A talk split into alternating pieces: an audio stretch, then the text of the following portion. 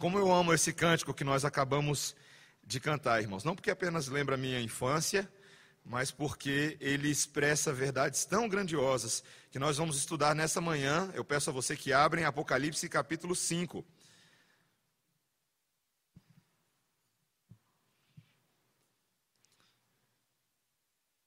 E este é o nosso, pelo menos por enquanto, este é o nosso último sermão na série de Apocalipse, que se propunha a anunciar, num primeiro momento, apenas as sete igrejas.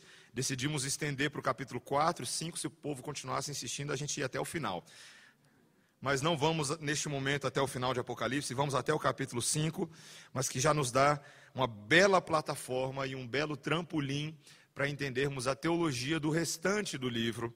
E se o Senhor nos der a oportunidade futuramente voltar a estudá-lo, seja em forma de pregação ou de escola dominical, mas queremos aprender aquilo que está contido aqui nessa manhã. Apocalipse capítulo 5, versículos 1 a 14. Essa é a palavra do Senhor.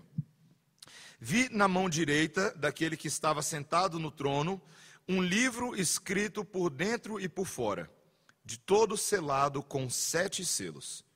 Vi também um anjo forte que proclamava em grande voz: Quem é digno de abrir o livro e de lhe desatar os selos. Ora, nem no céu, nem sobre a terra, nem debaixo da terra, ninguém podia abrir o livro, nem mesmo olhar para ele. E eu chorava muito, porque ninguém foi achado digno de abrir o livro, nem mesmo de olhar para ele. Todavia, um dos anciãos me disse: Não chores, eis que o leão da tribo de Judá, a raiz de Davi, venceu para abrir o livro e os seus sete selos. Então vi no meio do trono e dos quatro seres viventes e entre os anciãos, de pé, um cordeiro, como tendo sido morto. Ele tinha sete chifres, bem como sete olhos, que são os sete Espíritos de Deus enviados por toda a terra. Veio, pois, e tomou o livro da mão direita daquele que estava sentado no trono. E quando tomou o livro, os quatro seres viventes e os vinte e quatro anciãos prostraram-se diante do cordeiro, tendo cada um deles uma harpa e taças de ouro cheias de incenso, que são as orações dos santos. E entoavam novo cântico, dizendo: Digno és de tomar o livro e de abrir-lhe os selos porque foste morto e com o teu sangue compraste para Deus os que procedem de toda tribo, língua, povo e nação. E para o nosso Deus os constituíste reino e sacerdotes, e reinarão sobre a terra. Vi e ouvi uma voz de muitos anjos ao redor do trono, dos seres viventes e dos anciãos, cujo número era de milhões de milhões e milhares de milhares proclamando em grande voz: Digno é o cordeiro que foi morto de receber o poder e riqueza e sabedoria e força e honra e glória e louvor. Então ouvi que toda criatura que há no céu e sobre a terra, debaixo da terra e sobre o mar, e tudo o que neles há, estava dizendo: aquele que está assentado no trono e ao Cordeiro, seja o louvor e a honra e a glória e o domínio pelos séculos dos séculos. E os quatro seres viventes respondiam: Amém. Também os anciãos prostraram-se e adoraram. Essa é a palavra do Senhor. Vamos orar, irmãos. Senhor, obrigado por nos dar esta cena nessa manhã. Cena que nos comunica tanto a respeito da tua vontade, mas também a respeito do teu plano de salvação para o mundo. Obrigado por nos apontar na direção certa, por colocar todas as placas e sinais necessários para que não nos percamos no caminho, para que tenhamos a convicção e a garantia de que enquanto estamos no mundo, estamos sendo encaixados dentro de uma história, de uma narrativa superior que nos abarca, que nos encapsula, mas que também nos dá a segurança e o conforto de que pertencemos a um Deus que tudo faz para a honra do, e glória do próprio nome, mas também para o cuidado da tua igreja. Nós te louvamos nessa manhã pela tua palavra, ajuda-nos a entendê-la em nome de Jesus. Amém. Qual foi a visão mais maravilhosa que você já viu em sua vida? Que vista ou cena foi capaz de sugar o ar dos seus pulmões. Sabe quando você está jogando futebol, bate aquela bola na boca do estômago e tira todo o ar de dentro de você? Tem cenas na vida que fazem isso conosco. Uma vez, quando estávamos ah, no conselho da Semear ainda, a nossa antiga e atual igreja mãe, ah, mas quando nós ah, estávamos conversando uma vez, eu, reverendo Breno e Emílio, e eu ia fazer a exposição desse texto por ocasião de um culto de Páscoa na Semear. E eu fiz essa pergunta para eles, porque eu estava tomado por esse texto. Ah, e o reverendo Breno me mostrou umas fotos das Pictured Rocks, são algumas formações rochosas na costa dos Grandes Lagos em Michigan, onde ele morava no passado e mora atualmente. E realmente é uma cena impressionante naquele parque nacional ali. Ah, coisas assim, cenas de filme, cenas de livro de Atlas, né? Reverendo Emílio também, com toda a sua biblioteca mental, começou a recorrer a todos os locais que ele já tinha passeado, uma vasta li, lista de lugares esplendorosos. Foz do Iguaçu, Fiord norueguês, Alpes suíços, Grand Canyon. Uh, Lembro-me também de um amigo meu da Irlanda, Peter Kenny, que teve a oportunidade de fotografar uma aurora boreal e me mostrou as fotos daquilo. Eu fiquei espantado de quão gloriosa era aquela cena. E você talvez tenha lugares no Brasil que você já tenha visto, talvez a Baía de Guanabara, ali no Rio de Janeiro. São cenas impressionantes. A cena mais impressionante que eu já vi na minha vida foi no dia 14 de junho de 2008, quando eu vi uma mulher de branco entrando pelo fundo da igreja, certo? E eu lá na frente da igreja, como estou aqui agora, com a diferença que os meus joelhos estavam dez vezes mais trôpegos e ela caminhando na minha direção, acompanhada do seu pai. E realmente foi uma cena estonteante. A noiva e a atual esposa mais bonita da face da terra. Meu coração estava a mil. Mas a minha esposa Débora sabe muito bem, e eu não quero decepcioná-la, mas existe uma noiva mais bonita do que ela.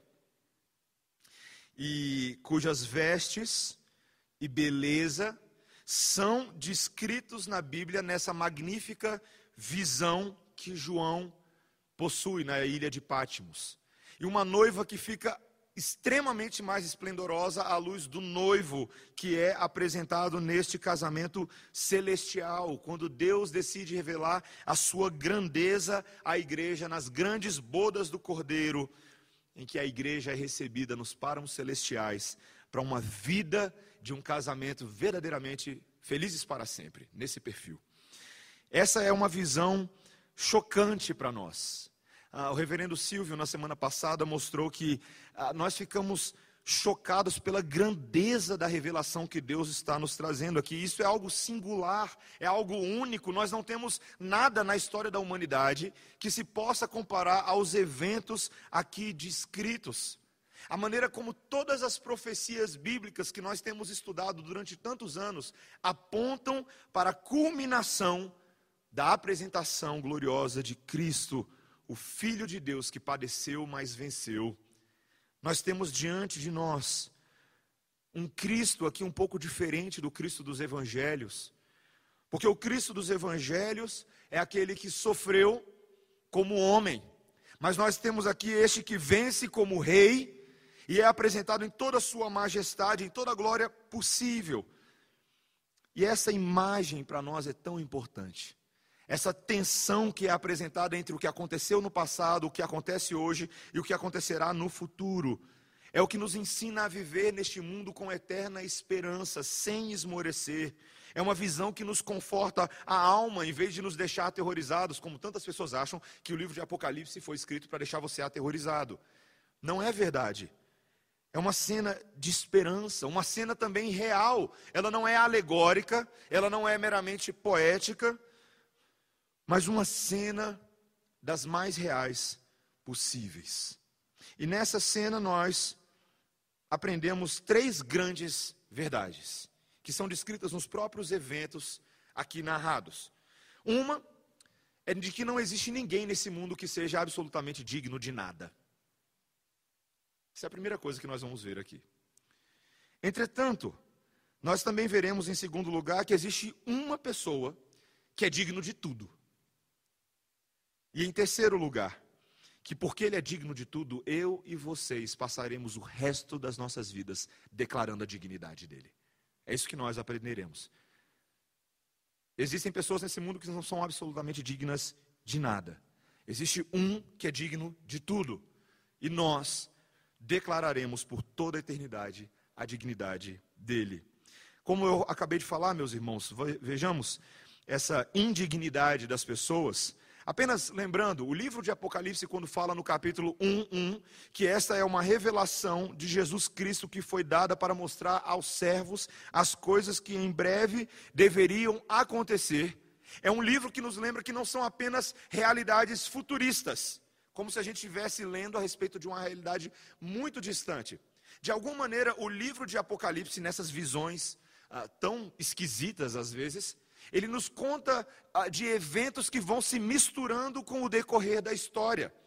Eventos que vêm lá de trás da antiga aliança, que passam pela morte de Cristo, que acompanham este momento da era da igreja e que vão desembocar, de fato, numa revelação futura. E são escritos para o nosso encorajamento. Na semana passada, o reverendo Silvio nos mostrou no capítulo 4 essa cena, essa visão do trono de Deus onde nós temos ali a certeza de um Deus soberano governando sobre os céus e a terra. Uma cena em que todos os 24 anciãos e outros seres viventes estão na presença do próprio Deus, adorando e declarando, como o versículo 11 do capítulo 4 diz, veja comigo, que ele é digno de receber a glória, a honra, o poder, porque todas as coisas esse Deus criou por causa da vontade dele, essas coisas vieram a existir e foram criadas. Que cena gloriosa! Uma cena do próprio Deus e da sua, da sua majestosa glória sendo manifesta. E quando nós chegamos agora no capítulo 5, é introduzido um novo elemento nessa narrativa. O capítulo 5 é a continuidade do capítulo 4. E é apresentado um novo elemento. Veja o que ele diz no versículo 1: Vi na mão direita daquele que estava sentado no trono um livro escrito por dentro e por fora, de todo selado com sete selos. João nota a presença de um livro escrito por dentro e por fora. Uma, um desses símbolos emblemáticos do livro de Apocalipse, que não são apresentados para nós pela primeira vez aqui em Apocalipse, eles já apareceram ah, sendo mencionados e citados em outros textos das Escrituras Sagradas, especialmente Ezequiel, capítulo 2, ah, versículo 9 até o capítulo 3, 3. Nós temos a, a imagem desse rolo que contém toda a vontade de Deus a ser executada. É um livro perfeito que contém nele todos os decretos divinos com relação à continuidade e consumação da história. É um livro perfeito, selado com sete selos. E nós vimos já que o número sete representa de fato essa perfeição da parte de Deus. É um livro que não está aberto para todo mundo ler, ele está bem fechadinho, está bem lacrado. E você, se você é que nem eu, quando tem coisas que são muito fechadas, muito proibidas, e a gente fica morrendo vontade de ver, né? não é verdade? Isso suscita a nossa curiosidade. O que é que tem de fato nesse livro? Como é que ele manifesta essa vontade? Esse livro que parece muito, ele, ele é um livro ah, duplamente inscrito, como o texto fala aqui, ele se assemelha muito ao que os, a audiência de João identificaria como um testamento romano, um contrato de ação todo o seu conteúdo ali, ele só pode ser executado por uma autoridade digna de executá-lo. Um juiz, normalmente, na sociedade romana, que pudesse dar vazão aos elementos constitutivos ali contidos. Que cena de tensão. E o texto nos diz, no versículo 2, que João também nota ali um anjo forte que proclamava em grande voz: Quem é digno de abrir o livro e de lhe desatar os selos. João olha para o lado, tem um monte de gente lá em cima, lembre-se dessa cena. Ele olha para o lado, olha para o outro, mas não existe absolutamente ninguém naquele ambiente celestial que possa abrir esse livro. Olha-se também para a terra. Não tem ninguém na terra, não tem ninguém embaixo da terra. Não existe uma única criatura no mundo inteiro que tenha autoridade para abrir aquele livro. quando João constata essa realidade, meus irmãos, ele começa a chorar. O texto nos fala que o apóstolo João, na ilha de Patmos, tendo uma visão gloriosa de eventos apocalípticos, eventos cósmicos, ele começa a chorar. Porque ele sabia que aquele momento era um momento fulcral para que tudo o que Deus havia prometido de fato acontecesse. E se eles ficassem travados ali, nada, absolutamente nada do que o Senhor prometeu e decretou iria acontecer. Meus irmãos, isso nos coloca no nosso devido lugar quando nós pensamos um pouco sobre a vontade de Deus. Que Deus é esse cuja vontade só pode ser aberta por quem de fato é digno? Tantas vezes na nossa vida, eu e você queremos saber a vontade de Deus, não é o que a gente quer? A gente quer saber a vontade de Deus para as nossas vidas. Senhor, será que eu tenho que fazer o vestibular da UNB? Será que eu tenho que fazer uma viagem de fim de ano? Será que eu tenho que namorar esse menino ou não tenho que namorar esse menino? A gente tem um monte de perguntas assim. Nós queremos saber a vontade de Deus para as nossas vidas. E de uma certa medida, nós temos acesso aos princípios de Deus contidos na palavra de Deus. O problema é que tantas vezes nós banalizamos e minimizamos este acesso que temos a vontade de Deus. A vontade de Deus é algo glorioso. Os seus decretos são impressionantes. Eu estava lendo lá outro dia um artigo de um pastor presbiteriano falando sobre a teologia da declaração. Sabe o que é a teologia da declaração? Teologia da declaração é quando alguém ora e fala, eu declaro. Já ouviu isso antes? Eu declaro isso, eu declaro aquilo. E nós, muitas vezes, ao fazermos isso, ou identificarmos uma grande parcela da população evangélica que faz isso, nós declaramos coisas que sequer temos noção do que estamos falando. Eu declaro que eu vou fazer isso entre as nações e vou fazer aquilo. Quando nós vemos a maneira como Deus executa a sua vontade no mundo, a maneira como ele se apropria como único justo juiz que possui todos os justos e santos decretos, isso deveria colocar a gente no nosso devido lugar. Quem é digno de faz, colocar Deus contra a parede e falar, faça a minha vontade? Ninguém. Por isso que o Senhor Jesus Cristo, quando na oração dominical, na oração do Pai Nosso, nos ensinou a orar, a, submetendo a nossa vontade à vontade de Deus, ele não estava falando isso só por falar. Ele entendia justamente que a vontade de Deus é algo pesado, é algo santo e distinto.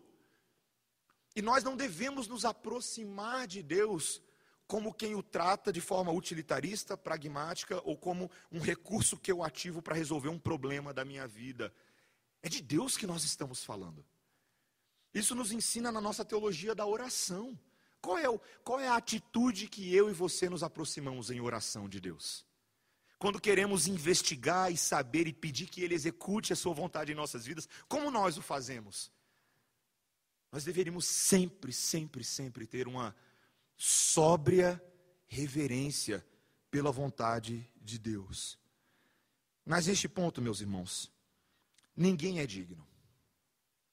Nem os grandes, nem os pequenos, nem os cheios de título, nem aqueles que impressionam os homens, ninguém impressiona Deus. Ninguém é digno. E João chora bastante. De uma certa forma, essa tensão que João está passando é a tensão que eu e você também passamos nas nossas vidas, a aflição do povo de Deus quando nós não sabemos o que vai acontecer. Não é verdade? A pior coisa que tem é quando nós morremos de ansiedade, porque a gente não sabe o que vai acontecer daqui a pouco. Isso acontece com muita gente. Quando especialmente passamos por sofrimentos, estamos passando por dias nublados, não é o caso hoje, mas estamos passando por muitos dias nublados nesses dias. Temos aquela sensação de que a vontade de Deus está de tal forma oculta do nosso conhecimento, que também Deus não está no controle das nossas vidas. Nos sentimos sem esperança, como se tantas vezes os eventos desse mundo fossem aleatórios, descontrolados, como se o avanço da história fosse como um grande monstro com uma boca cheia de dentes, engolindo sonhos, engolindo projetos, engolindo esperanças, a gente vai ficando mais velho e a gente não necessariamente fica melhor, pelo menos na nossa perspectiva. a aflição de não saber o dia de amanhã e a aflição de saber que ninguém é digno de saber o dia de amanhã. Meus irmãos, esse primeiro ponto nos coloca no nosso devido lugar. Nós não somos dignos mesmo. O nosso pecado é um obstáculo gigantesco entre nós e o nosso Deus. Ainda bem que o livro de Apocalipse não termina nesse versículo 2. Ainda bem. Ainda bem que tem o versículo 3, que nos introduz aquele que de fato é digno. Ora, nem no céu, nem sobre a terra, nem debaixo da terra, ninguém podia abrir o livro, nem mesmo olhar para ele, e eu chorava muito, porque ninguém foi achado digno de abrir o livro, nem mesmo de olhar para ele. Versículo 5: Todavia, um dos anciãos me disse: Não chores, eis que o leão da tribo de Judá, a raiz de Davi, venceu para abrir o livro e os seus sete selos. Meus irmãos, que cena. Quando minha filha Melissa está chorando sem nenhum motivo, e eu não sei exatamente pelo que, ela está chorando, eu chego pertinho dela, eu enxugo o rosto dela e falo: Filhinha, não chora. Eu imagino esse ancião, de uma certa maneira, fazendo isso com o João agora. Filhinho, não chora. Chora não, João. Você não sabe nem por que você está chorando. Você desconhece ou é ignorante do fato de que o cordeiro venceu. Glória a Deus por isso, meus irmãos. Eu e você só estamos aqui na igreja agora de manhã por esse único fato na história da humanidade. Nós estamos aqui como igreja porque o Cordeiro venceu. Essa é a verdade. Nada mais na vida faria sentido se não fosse nos dada agora a possibilidade de acessar a vontade de Deus. E João nos descreve que essa possibilidade é dada mediante a vitória do Cordeiro de Deus. Ele é descrito aqui, na verdade, no primeiro momento, como o leão da tribo de Judá. Lembre-se que nós falamos que o livro de Apocalipse faz uma série de referências veterotestamentárias. Ele vai lá no Antigo Testamento e cava e busca uma série de imagens, uma série de eventos, uma série de símbolos e sinais. E agora ele começa a explicar como que esses sinais se manifestam e são cumpridos na eternidade. E a identificação de Jesus, no primeiro momento, é como o leão da tribo de Judá. Esse é um eco da bênção que Jacó pronunciou aos seus doze filhos, quando ele conferiu, a partir da linhagem de Judá, uma liderança que ali surgiria entre os seus irmãos, quando em Gênesis 49, versículos 8 a 12, ele disse: Judá, teus irmãos te louvarão a tua mão estará sobre a cerviz de teus inimigos, os filhos de teu pai se inclinarão a ti. E ele diz: O cetro não se arredará de Judá, nem o bastão de entre seus pés, até que venha Siló. A ele obedecerão os povos. Ele amarrará o seu jumentinho à vide e o filho da sua jumenta, a videira mais excelente, lavará as suas vestes no vinho e a sua capa em sangue de uvas. Que profecia impressionante. Quando eu e você ouvimos agora Apocalipse capítulo 5, versículo 5, ouvimos Gênesis 49 e tudo o que aconteceu no meio do caminho, a Bíblia não faz mais sentido? Essa, essa profecia que passa por toda a história da tribo de Judá no Antigo Testamento, a forma como o reinado surge ali, a maneira como Davi é apontado, a maneira como o verdadeiro filho de Davi vem a este mundo e sua vida é caracterizada pelo sangue. A vida do rei que entra num jumentinho, mas a vida do rei que agora é apresentado como um verdadeiro leão, forte, poderoso. Meus irmãos, Apocalipse amarra para nós toda a explicação das Escrituras. Toda a explicação, tudo que está no meio. Ele não é descrito apenas como o leão da tribo de Judá, mas ele é também a raiz de Davi. Está vendo aí? A raiz de Davi. No Antigo Testamento, o Messias era o ramo que brotava da raiz de Jessé para restaurar a dinastia de Davi. Nosso irmão Jefferson, na escola dominical do, Pacto, semana passada, co contou sobre ah, o fato de que Samuel, profeta de Deus, vai à família de Jessé para ali buscar o rei que Deus havia prometido, o rei para o povo. Você encontra essa história lá no livro de Samuel, 1 Samuel. E dali a promessa de Deus é que o rebento, o ramo, exatamente esse que iria conduzir toda a linhagem real sobre a vida do povo de Deus, a raiz de Davi, surgiria a partir de um jovem franzino que não tinha nem um pouquinho cara de rei, mas era o rei da promessa, não era o rei segundo homens. A diferença, meus irmãos, é que o Senhor Jesus Cristo, com relação a Davi, ele não é apenas o descendente de Davi, ele não é apenas o filho de Davi, mas ele é a raiz de Davi. Isso é impressionante. Humanamente falando, o Senhor Jesus Cristo vem numa linhagem cronológica no qual ele é a consequência de uma dinastia. Mas espiritualmente e eternamente falando, ele é a fonte, ele é a origem, ele antecede o próprio rei Davi. Sabe por quê? Porque ele é o criador de Davi. Isso é impressionante. Marcos 12, 35 a 37. Nós vemos essa, essa verdade sendo encaixada na história de Jesus, quando nos é dito que Jesus, ensinando no templo, perguntou: Como dizem os escribas que o Cristo é filho de Davi? O próprio Davi falou pelo Espírito Santo: Disse o Senhor ao meu Senhor: Assenta-te à minha direita, até que eu ponha os teus inimigos debaixo dos teus pés. O mesmo Davi chama-lhe Senhor. Como, pois, é ele seu filho? É a Bíblia pegando eu e você e fazendo assim, ó. Isso é impressionante. A história da segunda pessoa da Trindade não está condicionada a Davi, é ela que condiciona a história de Davi. É a forma da Bíblia nos mostrar, meus irmãos, que o filho de Davi é maior do que Davi, ele é superior a Davi para os ouvintes judeus ali de João, que tinham às vezes como em Davi o grande modelo de um rei. Quem sabe a aspiração, a nostalgia de que um dia Deus poderia restituir aquele reinado de Davi que foi tão bom para os hebreus. Eles estão ouvindo agora da parte de Deus, vocês estão se contentando com muito pouco.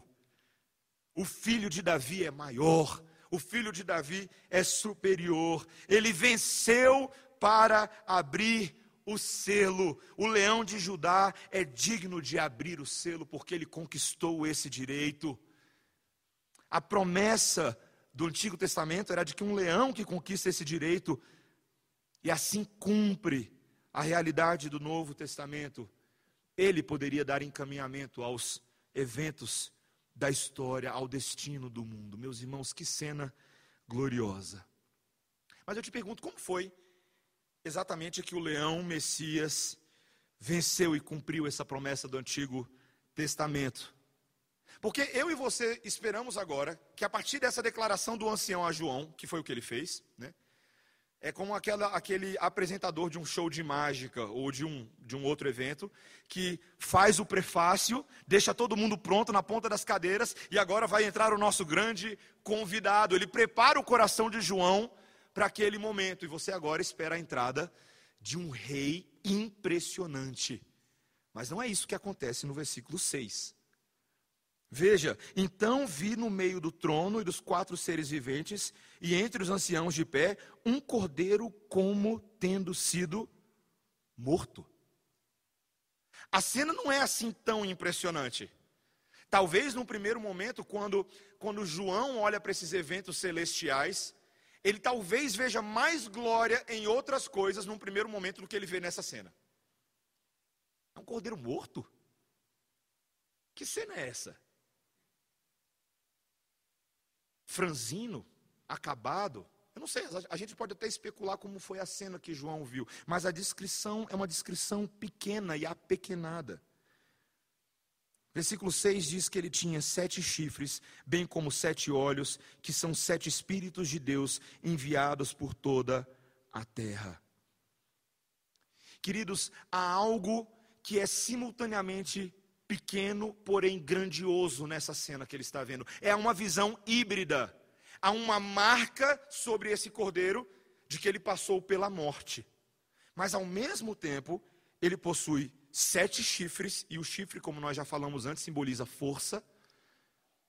É um cordeiro cheio de força, de perfeita força.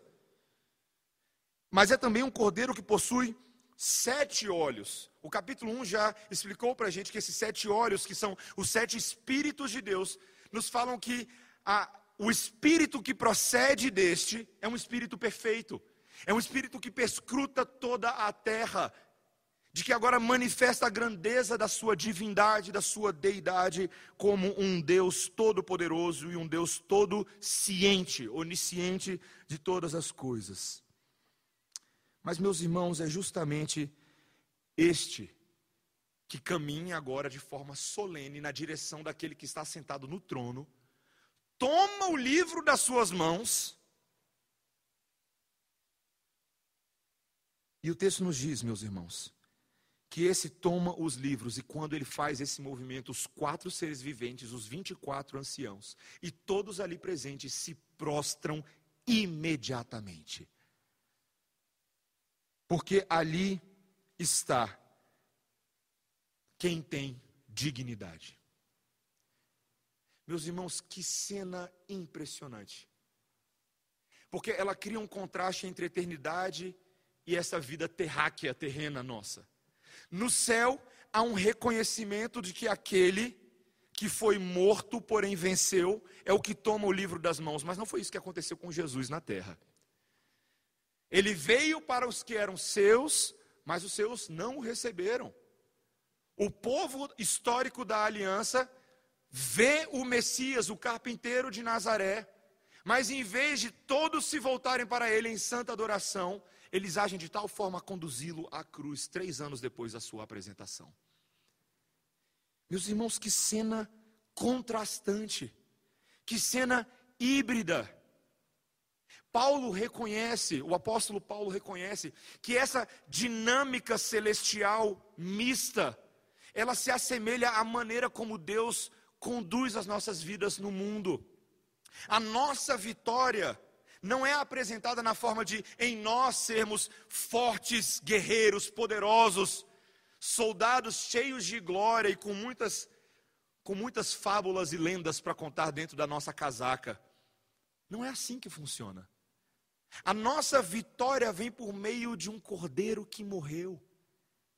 E isso choca o mundo que esperava um filho de Davi maior do que Davi, de repente tem um carpinteiro filho de José e Maria, que moravam ali, todo mundo conhecia José e Maria. E a vitória do povo de Deus é apresentada nessa figura híbrida. Veja, quando o apóstolo Paulo, que eu disse que o apóstolo Paulo reconhece esse princípio, ele fala disso lá em 1 Coríntios capítulo 1, nos versículos 14 a 18. Quando ele tenta mostrar isso para os gregos, ele diz assim: certamente a palavra da cruz é loucura é loucura para os que se perdem, mas para nós que somos salvos, poder de Deus. Pois está escrito: Destruirei a sabedoria dos sábios e aniquilarei a inteligência dos instruídos. Por meio da morte de Cristo, Deus estava fazendo isso. Versículo 20: Onde está o sábio? Onde está o escriba? Onde está o inquiridor deste século? Porventura não tornou Deus louca a sabedoria do mundo visto como na sabedoria de Deus o mundo não o conheceu na sua própria sabedoria, aprove a Deus salvar os que creem pela loucura da pregação. Porque tanto os judeus pedem sinais, como os gregos buscam sabedoria, mas nós pregamos a Cristo crucificado. Cristo crucificado. Escândalo para os judeus loucura para os gentios, mas para os que foram chamados, tanto judeus como gregos, pregamos a Cristo poder de Deus e sabedoria de Deus, porque a loucura de Deus é mais sábia do que a dos homens, e a fraqueza de Deus é mais forte do que a dos homens. É um padrão que você só encontra na Bíblia. Não é um padrão das religiões do nosso mundo. As religiões do nosso mundo, elas vão dizer que você fica melhor quanto maior você fica. Quanto mais poderoso você se torna no seu próprio mérito. A religião cristã inverte essa lógica. Quem são os grandes? Os pequenos. Quem são os importantes? Os insignificantes. E o próprio Senhor Jesus Cristo nos mostra que a nossa vitória não é pelos títulos, pela grandeza, pelo poderio militar, intelectual ou qualquer um a nossa vitória é em nós sermos pequenos e Ele ser grande. Esse é o padrão da Bíblia. Paulo usa isso aqui ainda quando ele fala: Irmãos, reparai, pois, na vossa vocação, visto que não foram chamados muitos sábios, segundo a graça, nem muitos poderosos, nem muitos de nobre nascimento. Pelo contrário, Deus escolheu as coisas loucas do mundo para envergonhar os sábios, escolheu as coisas fracas do mundo para envergonhar as fortes, e Deus escolheu as coisas humildes do mundo e as desprezadas e aquelas que não são, para reduzir a nada as que são, a fim de que ninguém se vanglorie na presença de Deus. Sabe por que a gente não pode se vangloriar? Porque o único que merece glória é Jesus. É o cordeiro com sete chifres, sete olhos e sete espíritos. Só ele merece glória. Os 24 anciãos, os representantes da antiga e da nova aliança, os seres viventes e todos os que estão ali reconhecem isso rapidinho. E quando eles veem Jesus tomando o livro, eles se ajoelham e eles adoram. Meus irmãos, que cena impressionante. Eram homens que possuíam autoridade em si. Veja que o texto nos diz que cada um deles, lá em Apocalipse capítulo 5, versículo 8, nos diz que cada um deles tinha uma harpa e taças de ouro cheias de incenso, que são as orações dos santos. De alguma maneira, esses, esses seres celestiais estão participando na vida e na gestão daqueles que estão na terra. Eles possuem em suas mãos orações. Mas não são eles que vão responder essas orações. Não são eles que têm essa condição. Não existe um São Pedro, um São João, um São Antônio no céu que seja digno de ser mediador entre Deus e os homens. A quem as orações são apresentadas? Ao Cordeiro. Ao Cordeiro. Não apenas as orações, mas também os cânticos. Cada um deles possui uma harpa na mão. Veja, 24 anciãos musicais. E todos esses, na presença de Deus, entoam um novo cântico. Um novo cântico. Eles dizem: Digno és de tomar o livro e de abrir-lhe os selos, porque foste morto e com teu sangue compraste para Deus os que procedem de toda tribo, língua, povo e nação, e para o nosso Deus os constituíste reino e sacerdotes, e reinarão sobre a terra. Você já foi numa apresentação de uma orquestra? Talvez aqui na Orquestra de Brasília ou qualquer outra, que você ouviu uma peça sendo executada e você pensa assim: eu acho que eu nunca ouvi nada tão belo na minha vida. Já, já passou por essa experiência? A execução de violinos, as notas do piano, a percussão harmônica, talvez a voz do soli, as vozes dos solistas e cantores ali. E você pensa assim: eu acho que eu nunca vi nada tão glorioso na minha vida. Pega essa experiência que você passou, me permito dizer, ela é ficha, ela não é nada, é figurinha isso, perto dessa orquestra celestial. O texto nos diz que agora existe um novo cântico, algo que não foi ouvido antes, algo que não foi dito dessa forma, que não foi manifesto e que não foi expressado dessa maneira que é a declaração grandiosa da dignidade do cordeiro. Digno é o cordeiro de tomar o livro e de lhe abrir os selos. E o fato dele ser digno é porque ele foi morto e com o seu sangue ele comprou para Deus os que procedem de toda tribo, de toda língua, de toda nação, de todo povo, nos fazendo reino e sacerdotes. Uau! Eu e você não conseguimos compor uma música assim, Deus consegue. E ele faz na presença do seu próprio, dos seus próprios adoradores. São declaradas as vitórias de Deus. O que é que ele fez? Ele pegou aquele povo que era cativo simbolicamente lá no Egito e ele os libertou por forte mão. E aquele povo que era povo de escravos se torna um povo que é uma nação de sacerdotes, uma nação de reis, uma nação impressionante.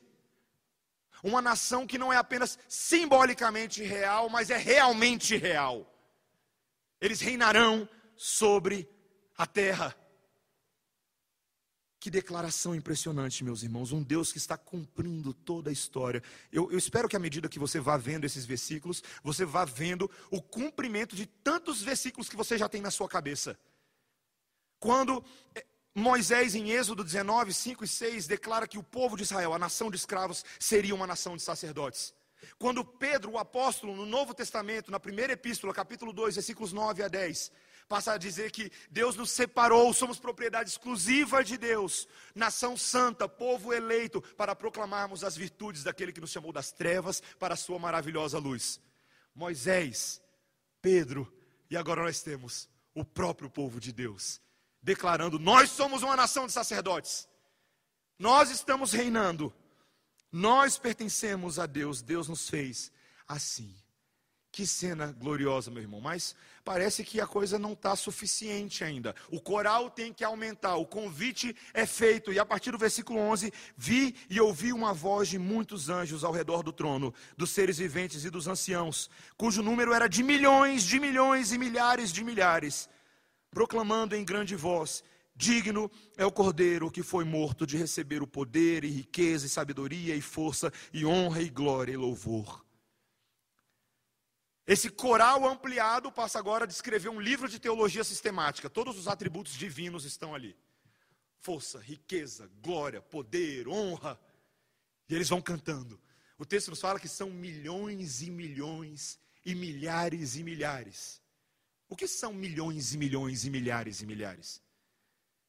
Não é que nem a Polícia Federal que diz que teve um ajuntamento ali na esplanada e teve um milhão e meio de pessoas. Aí a câmera fecha, tem cinco gatos pingados. É, nós queremos nossos direitos. Não é assim, não. São milhões e milhões. Pessoas que foram conquistadas pelo sangue de Jesus, não só no tempo presente, mas em todas as eras.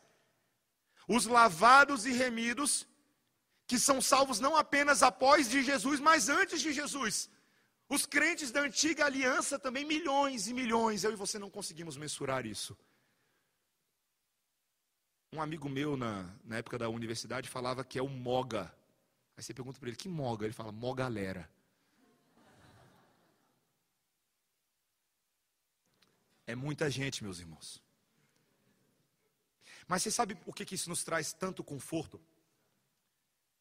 Porque eu e você às vezes temos a impressão de que a salvação e a pregação do evangelho, ela é tão, ela é tão esforçada, como nós vimos no domingo à noite passado, ela é tão complicada, ela é tão difícil que muita gente não vai entrar nesse caminho estreito.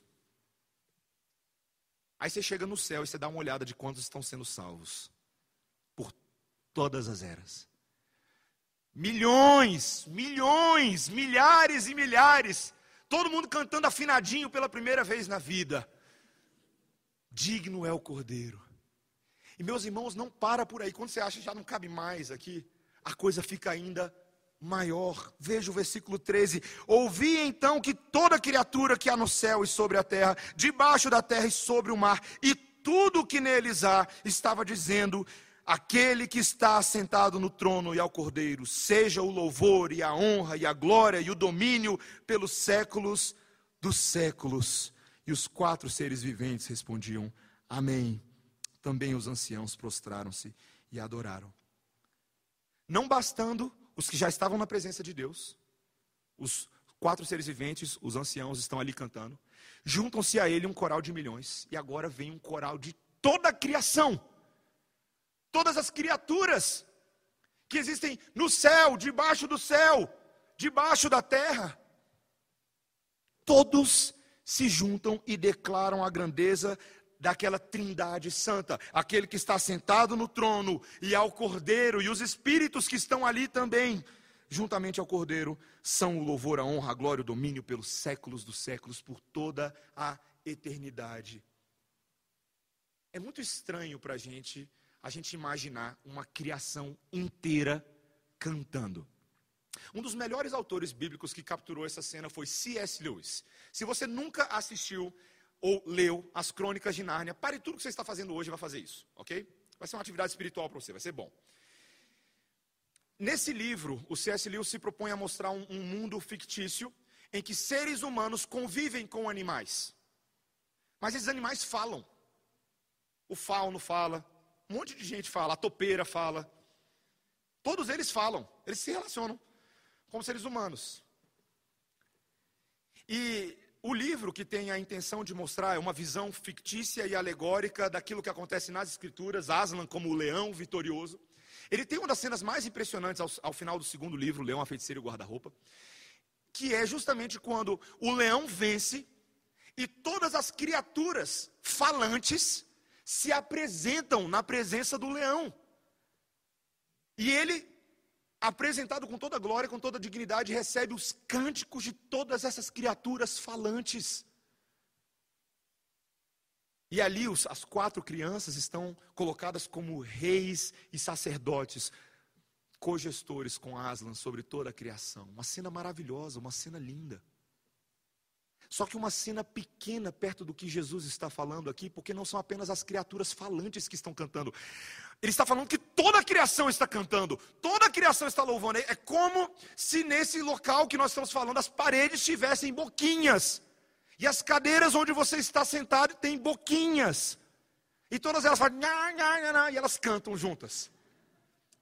As moléculas, os átomos, todos os objetos, todas as coisas exalam e cantam a glória de Jesus. Tudo que foi criado, absolutamente tudo, manifesta e aponta para uma única coisa. Meus irmãos, eu fico pensando, outro dia, uma pessoa veio conversar comigo, eu estava evangelizando aqui nesses restaurantes aqui de baixo, num dia de almoço, tentando conhecer todo mundo ali, e uma pessoa virou para mim e falou assim, um dos comerciantes falou assim, o problema do evangelho que vocês pregam é que ele é muito exclusivista.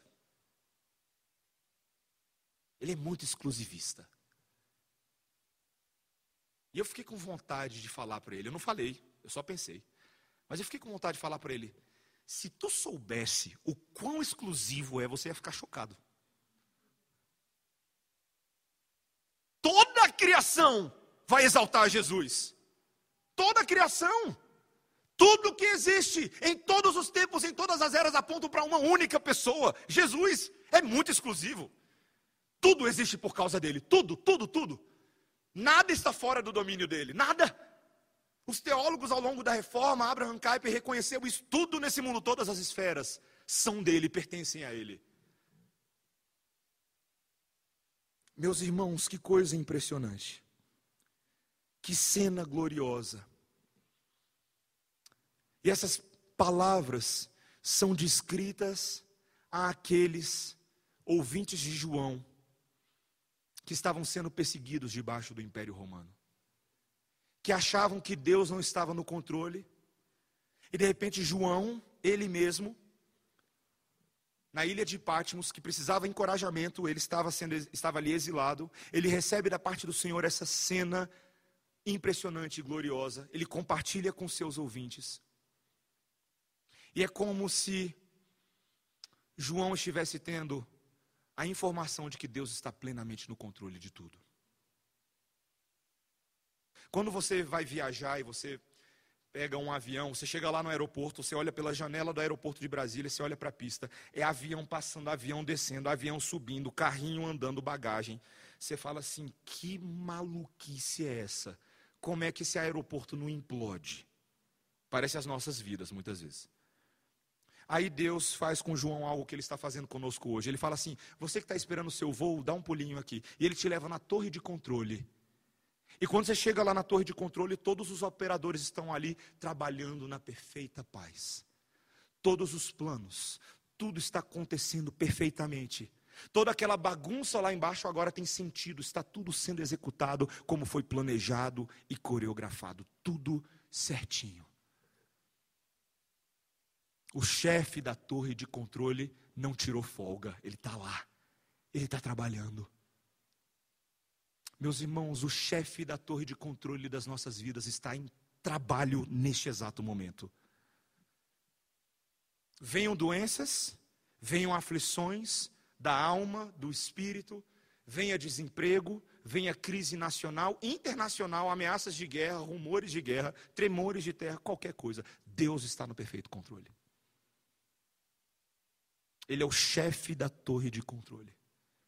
E Jesus Cristo sendo glorificado nesse processo todo. Meus irmãos, essa doutrina ela conforta o meu e o seu coração nessa manhã. E eu sei que meu sermão já está um pouquinho longo e a gente já vai extravasar um pouco o horário da escola dominical, mas eu não posso deixar de fechar essa série Apocalipse contando uma última ilustração para vocês. Posso? Ah, Há um tempo atrás eu estava ouvindo um, um podcast de uma pregação de um pastor chamado D.A. Carson. Um pastor muito conhecido lá nos Estados Unidos, de teologia reformada.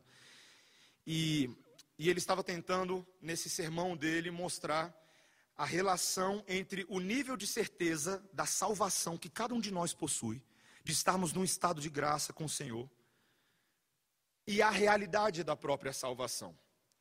Será que tantas vezes nós achamos que estamos salvos, mas não estamos salvos? Era essa a pergunta que ele estava tentando responder. Que não tem muito a ver com o nosso sermão, mas vai ter a ver já já. E ele se utiliza de uma imagem do Antigo Testamento para mostrar para os seus ouvintes e para nós o quanto Deus está no controle das nossas vidas. E ele fala assim: imagine dois judeus, Natã e Esdras, nomes bem judeus, na véspera da primeira Páscoa, lá na terra do Egito, por ocasião da décima praga que aconteceu na saída do Êxodo. Você lembra da décima praga? A praga que veio para a morte dos primogênitos, a última das dez pragas. Eles estavam tendo ali uma pequena conversa na iminência dessas coisas, no dia que tudo iria acontecer. Então o Natan vira para o Esdras e pergunta o seguinte: Você não está um pouco nervoso sobre o que vai acontecer hoje mais tarde? É só uma historinha, tá, gente? Você não está um pouco nervoso? Aí o Esdras, bom, Deus disse o que, que ele vai fazer através do seu servo Moisés, então você não precisa ficar nervoso. Você já abateu o cordeiro? Você já passou o sangue no umbral da porta? Você já arrumou todas as suas coisas para a gente partir? Você já preparou a sua ceia pascal para comer junto com a sua família? E o Natan diz assim: Bom, é claro que eu fiz isso, eu não sou estúpido. Mas, ainda assim, é bem assustador, à luz de tudo o que aconteceu por aqui nesses últimos dias. Teve mosca, teve rãs, teve rio virando sangue. Isso tudo é muito assustador. E agora os primogênitos vão ser mortos. Sabe, talvez seja fácil para você porque você tem três filhos. Se você perder um, não vai fazer muita diferença. Mas eu só tenho um filho, o meu pequeno Samuel. E o anjo da morte vai passar hoje à noite. É claro que eu coloquei o sangue na porta, mas ainda assim é muito assustador. Eu ficarei feliz quando essa noite terminar. E o Esdras vira para ele e fala: Eu não me preocupo. Eu confio nas promessas do Senhor, pode mandar bala. Naquela noite, o anjo da morte passou pela terra. E a pergunta que ele faz é: qual desses dois perdeu o seu filho? O que estava mais confiante ou o que estava menos confiante? Nenhum dos dois porque a morte não tocou na vida deles com base na intensidade ou na clareza da fé individual que cada um deles tinha, mas com base no sangue do Cordeiro. Isso é muito impressionante, meus irmãos. Isso é muito impressionante. Porque a minha e a sua fé podem esmorecer nesse mundo, mas o sangue do Cordeiro é fixo e fiel. Sempre. Você não é salvo com base na sua capacidade de manter a sua fé pessoal. É Deus que nos mantém a nossa fé e é Ele que nos salva. Essa é toda a diferença. Toda a diferença. É isso o que silencia o acusador. É isso o que silencia. Quando o povo de Deus sofre tentações, aflições, perseguições, testes nesse mundo, e quando a nossa fé é abalada, o único remédio de Deus para nós é uma visão esplendorosa de como Jesus Cristo é exaltado. E assim, todas as coisas que nós fazemos nesse mundo passam a ter verdadeiro sentido, inclusive cantar glória para sempre. Vamos lá, ao Cordeiro de Deus a Jesus o Senhor, ao leão de Judá, a raiz de Davi, que venceu e o livro abrirá. Os céus, a terra e o mar, e tudo que neles há, o adorarão e confessarão: Jesus Cristo é o Senhor. Senhor, nós te exaltamos nessa manhã, porque nós temos a certeza e a convicção, por causa da tua palavra, de que o Senhor reina soberano e de que Cristo é o Senhor. Nós declararemos a dignidade dele pelo resto dos nossos dias, pelo resto das nossas vidas. E nós te pedimos que o Senhor nos conforte o coração nessa manhã. É porque Ele é digno que nós podemos ser dignos. Lembra-nos dessa verdade, Senhor. Não há pregação única que eu faça, ou qualquer um faça nessa manhã, que possa abarcar o todo dessa verdade. Mas a tua palavra nos é suficiente, Senhor, para termos consolo da tua parte. Ajuda-nos a pensarmos, a crermos, a sentirmos dessa forma. E que isso nos mova todos os dias na nossa vida, em nossa adoração e serviço ao Senhor. É o que te pedimos, em nome de Jesus. Amém. Amém.